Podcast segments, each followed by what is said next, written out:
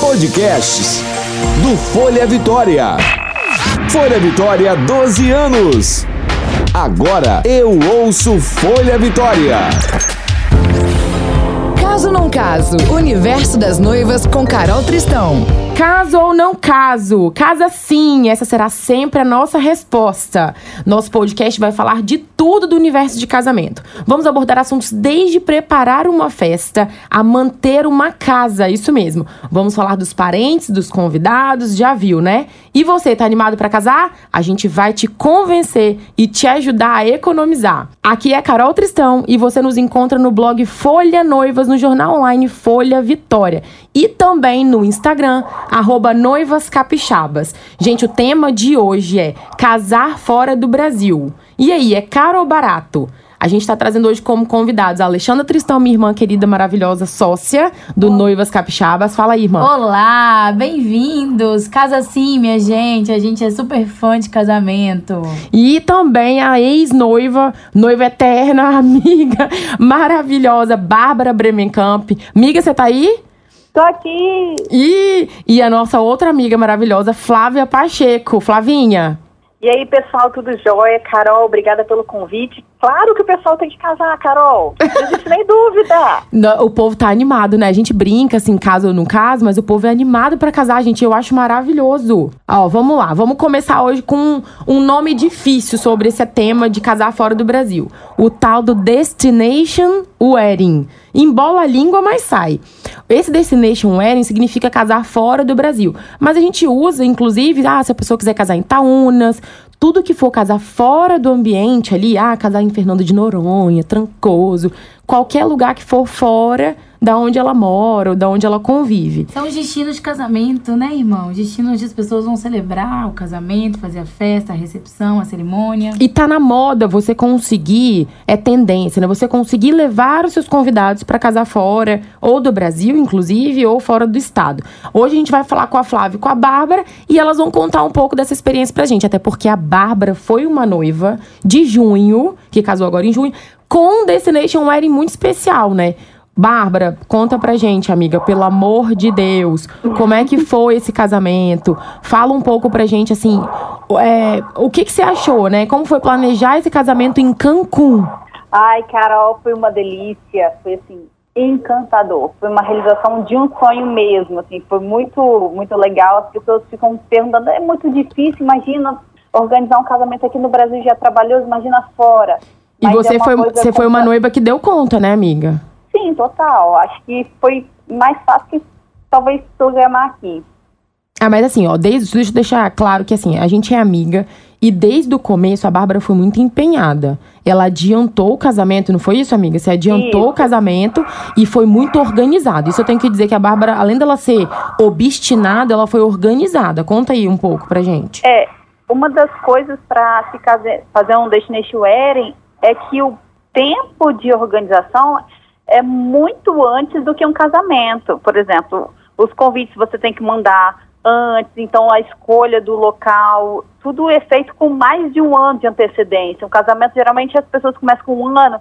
Um destino, a gente precisa ter um tempo um pouco maior. Tá. Por conta do deslocamento, contratação de fornecedor. Peraí que eu vou voltar. Eu vou voltar a te perguntar, amiga. Não conta tudo agora na primeira pergunta, não. Calma. Flavinha, maravilhosa, salvadora dos noivos. Como funciona para alugar terno do noivo e dos padrinhos e levar para fora do país ou levar para outro estado? Na hora de devolver, ficam muitos dias fora. Dá certo isso? Como é que Verdade. é? Verdade. Não, dá super certo. Vocês estavam falando aí com a Babi e a Bárbara foi uma noiva que além de tudo foi muito organizada. Além uhum. de ela era dedicada, mas uhum. além disso ela era organizada. Ela tinha planilha de quando ela tinha que fechar cada coisa. E para a roupa do noivo isso é muito importante. Uhum. Por quê? Porque a gente pode fazer o que o noivo e a noiva precisarem, mas a gente precisa de antecedência e organização. Até porque a são muitos padrinhos, né? Pois, não, pois, se, ainda mais se ela quiser padronizar, igual a Bárbara. A Bárbara padronizou os pais.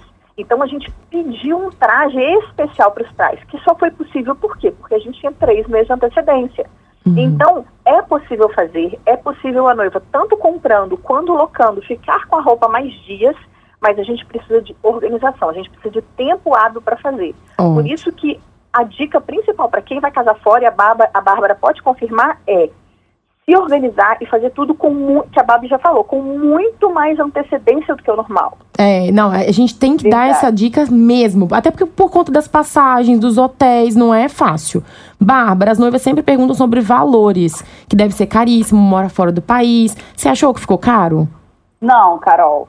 Eu achei assim que meu casamento ficou muito mais em conta do que se eu fizesse um casamento para aqui, no- aqui em Vitória, por exemplo. Porém, tem uma grande diferença. Uhum. Eu tinha 30 convidados. Aqui eu teria 500. Vitória inteira, né, amiga? Então, assim, se você for colocar o preço por pessoa, com certeza vai ficar mais caro.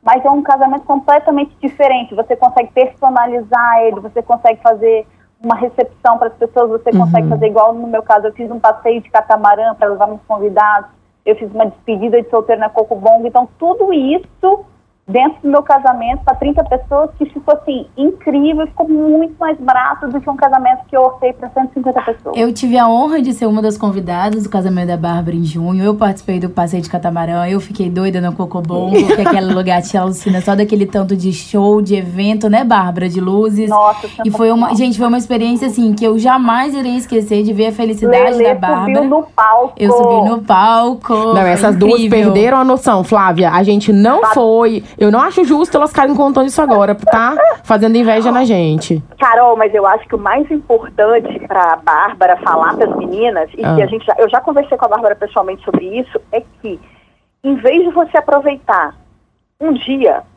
você tem um casamento de uma semana, dez dias. Exatamente. É completamente diferente. Exatamente. É um sonho de ter uma cerimônia, de ter uma festa onde você mora com muito mais gente.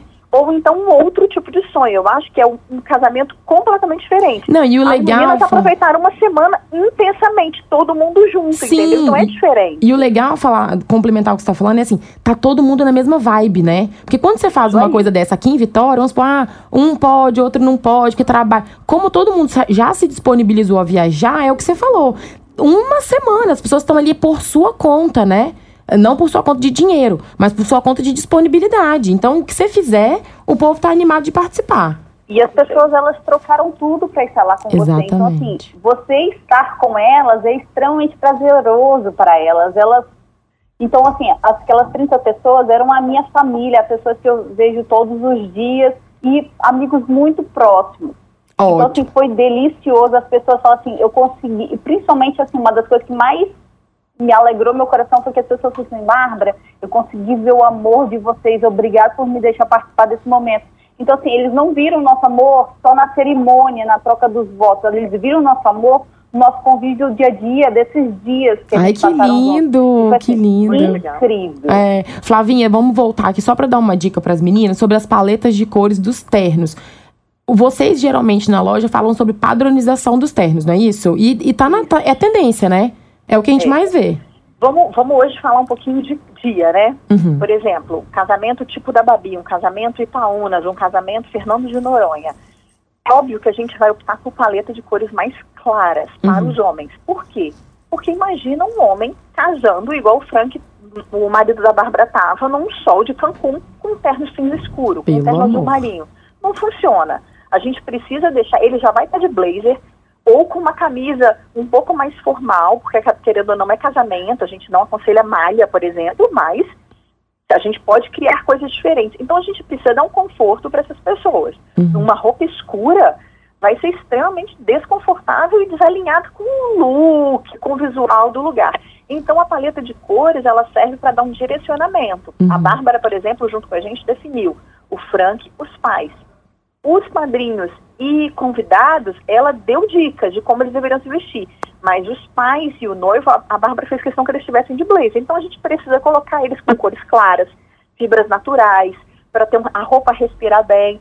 O terno do E Frank e dos pais foi né, sem cor, né, gente tirou Bárbara? a forração, né? Pois é, eu acho que vale a pena trabalhar a paleta de cores, mas mais do que a paleta de cores, trabalhar os materiais. Ternos de linho, né, Babi? Que foi muito legal do Frank, dos pais. Coisas leves. E o que, que vocês acham da bermuda? Bermuda com blazer? Porque a galera às vezes quer casar na praia, pé na areia e bermuda. Vocês acham que fica meio fora, assim, casar de bermuda? Eu ia Eu perguntar acho isso que não. agora. Eu acho que não. Eu acho que se o casamento tiver a ver, se a vibe tiver a ver, por exemplo, uma noiva de vestido longo, mesmo que seja uma pegada mais leve, com um vestido longo, um cabelo mais preso, um, ela quer uma pegada um pouquinho mais formal, eu acho que eu colocaria o noivo de calça. Às vezes pode ser uma calça com uma bainha italiana, que é aquela bainha virada para fora, Sim. uma calça dobrada. Para o noivo estar tá de bermuda, eu acho que a vibe do casamento, o estilo do casamento tem que ser ainda mais descolado.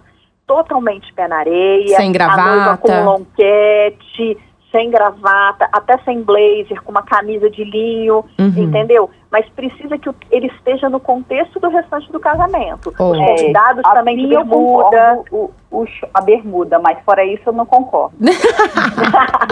A Bárbara é, É daquelas, gente. não quis deixar frente de bermuda porque não era o estilo que ela queria. É, a Bárbara é Eu daquelas assim, ó. Quando ela, Não de jeito nenhum, mas quando a Flávia me convenceu que ficaria lindo, realmente. a Bárbara, quando bota uma coisa na cabeça, é difícil, hein?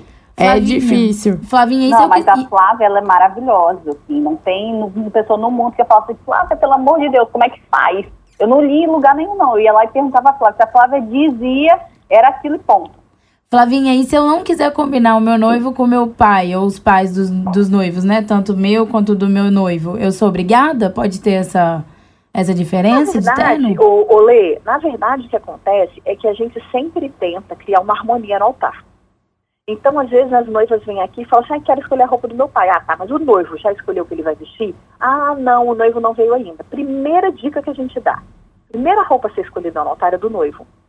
Porque para a gente trabalhar o restante do altar em volta dele, a gente precisa dar prioridade para ele. Ele precisa escolher o que ele gosta. Sim.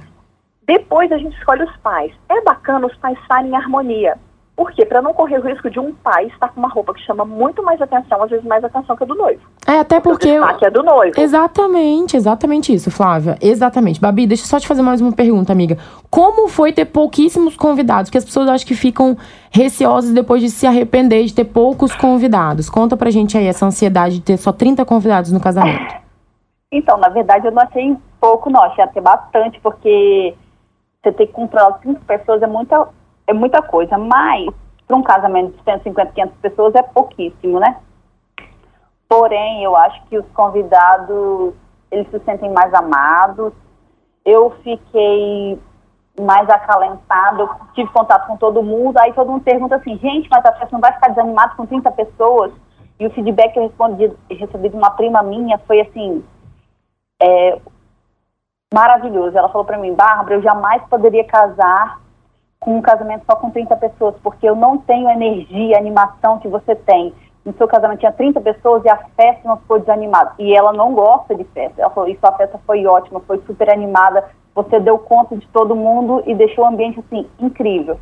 Aí eu fiquei muito lisonjeada. Oh. A gente foi do mar ao mexicano, né, amiga? Nossa senhora. Não, gente, vocês estavam terríveis nesse casamento. Flavinha. Carol, eu tô na sentindo uma pontinha de depois inveja. Não. Aí depois ainda do casamento, da festa do casamento, a gente foi ainda pro, pro um boteco lá no Mexicano. do, tomar tequila. Ô, Flávia, toda a inveja do mundo, tá? Eu fiquei. Não, não, fala, Gente, não. ela não superou, Bárbara e a Lê, ela não superou Não superei. Aqui, vamos fazer uma casar de ressaca novo, desse casamento, gente? Vamos fazer uma ressaca. Bárbara, o que, que você não faria de novo, amiga? Então, pouquíssimas coisas. Acho que, na verdade, só uma, porque eu acho que eu planejei muito, como vocês dizem, eu sou muito organizada e eu sonhei com cada detalhe desse casamento e fiz cada detalhe desse casamento, né? Uhum. É, mas uma coisa que eu pequei porque eu não tinha experiências foi a roteirização das minhas fotos. Eu tenho poucas fotos, assim, por exemplo, aos padrinhos de um lado, padrinhas de um lado, só as madrinhas e tal, porque as pessoas estavam de saco cheio, "Ah, não quero tirar foto, ah, vai, vai, vai. Mas no final, hoje, eu sinto saudade, falo, cara, podia ter essa foto. Então eu senti que nessa parte, por deixar as pessoas, ah, pode ir, não precisa ficar tirando foto, Você deixou à vontade, né?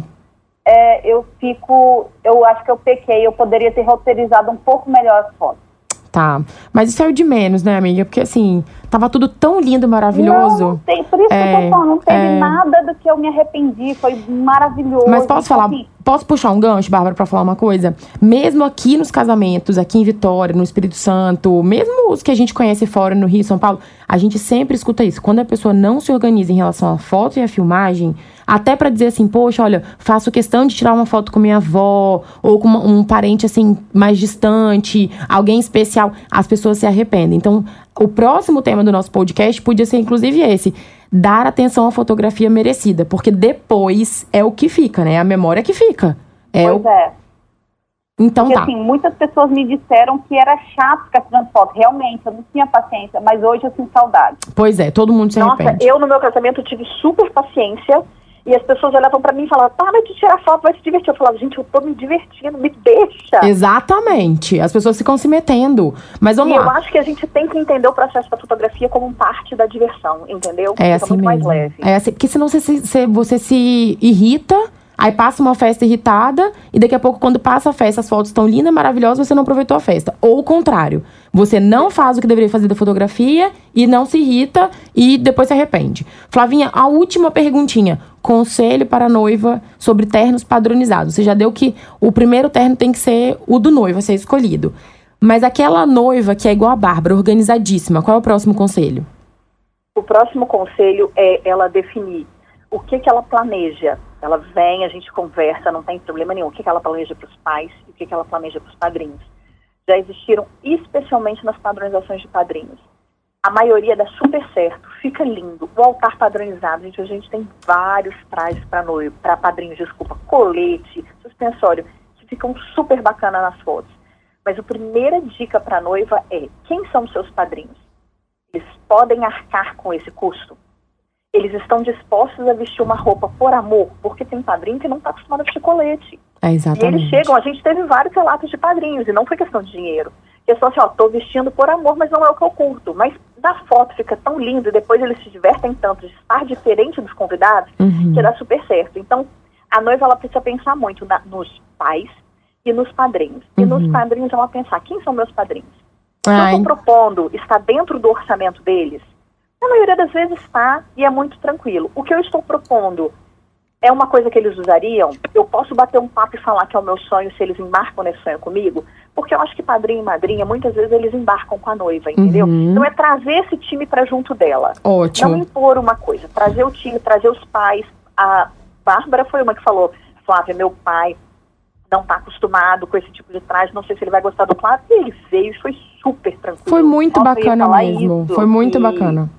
Ele, meu pai vestiu o terno no sol e virou falou assim, sério que eu vou ter que casar com você de terno? Eu falei, pai, só, só uma cerimônia, por favor. É ele, vou vestir por amor. Ah, que bonitinho. Gente, olha, vamos ficando por aqui. Infelizmente, acabou. É muito rapidinho. Foi muito rápido, Carol. Muito Foi rapidinho. Ai, mas ó, vamos fazer o seguinte: se os podcasts começarem a dar muito certo, a gente bota uns 45 minutos, fica tudo bem. Mas olha, gente, muito, muito obrigado pelo carinho de vocês, por vocês terem aceito, né, esse convite, essa novidade que é esse podcast. Mas é isso, é pra ser um bate-papo. Eu queria agradecer demais mesmo a Bárbara Bremencamp e a Flávia Pacheco. Vocês são sempre bem-vindos aqui no nosso podcast, no blog, no Instagram, onde vocês quiserem, tá? Muito obrigada, Morecos. Obrigada, Carol, obrigada meninas. você. por Obrigada. Carol. Maravilhosa. Obrigada, gente. Beijo. Beijo! Carol Sincera. Quadro Carol Sincera. Isso mesmo, hashtag Carol Sincera com K. É um quadro que faz bastante sucesso nas redes sociais e a gente sempre vai colocar ele aqui. O primeiro quadro vai ser o Convidado Não Convida. Isso mesmo, gente. Regra número um do bom senso, não é nem de etiqueta. Se você receber um convite, seja de casamento ou qualquer outra festa, não pode levar outra pessoa, povo sem noção. Muito menos transferir o convite. Gente, pessoal, esse Carol Sincera foi demais, né? Mas esse povo sem noção merece. Fiquem atentos que a gente pega no pé mesmo. Hashtag Noivas pelo Mundo. Quadro Noivas pelo Mundo. Gente, não basta a noiva ter um dia incrível de casamento, ela ainda me pede para o noivo conhecer o mundo inteiro na lua de mel. Vocês acreditam? Essa noiva não tá de brincadeira. Querem ver o, o final dessa história, o que aconteceu? Entre lá no Folha Vitória, no Folha Noivas e acompanhem o, a repercussão e o final dessa história incrível, que essa noiva não tá de bobeira. E eu já estou com inveja dessa noiva. Me leva, por favor. Hashtag Fica a Dica. Quadro hashtag Fica a Dica. Já que estamos falando de planejamento de casamento, não deem bobeira. Contratem primeiro os fornecedores que não fazem mais de um casamento por dia. Muito importante essa dica. É Beijo. isso aí, gente, os nossos recadinhos. É o seguinte, agora, nesse finalzinho, nessa despedida, a gente quer dizer que a gente tem espaço para evento, para agenda. Então, se você é fornecedor, deixe o seu recadinho aqui com a gente.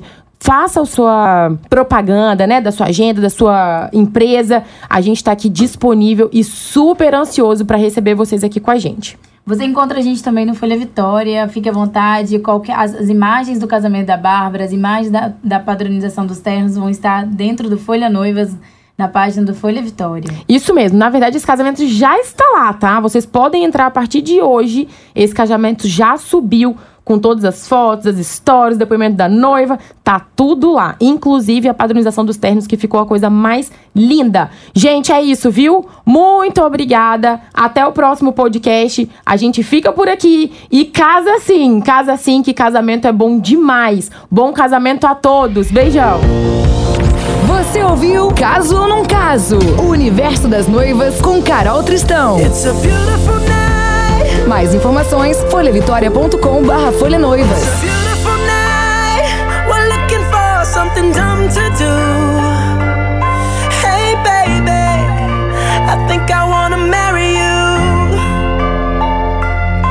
Is it the look in your eyes, or is it this dancing juice?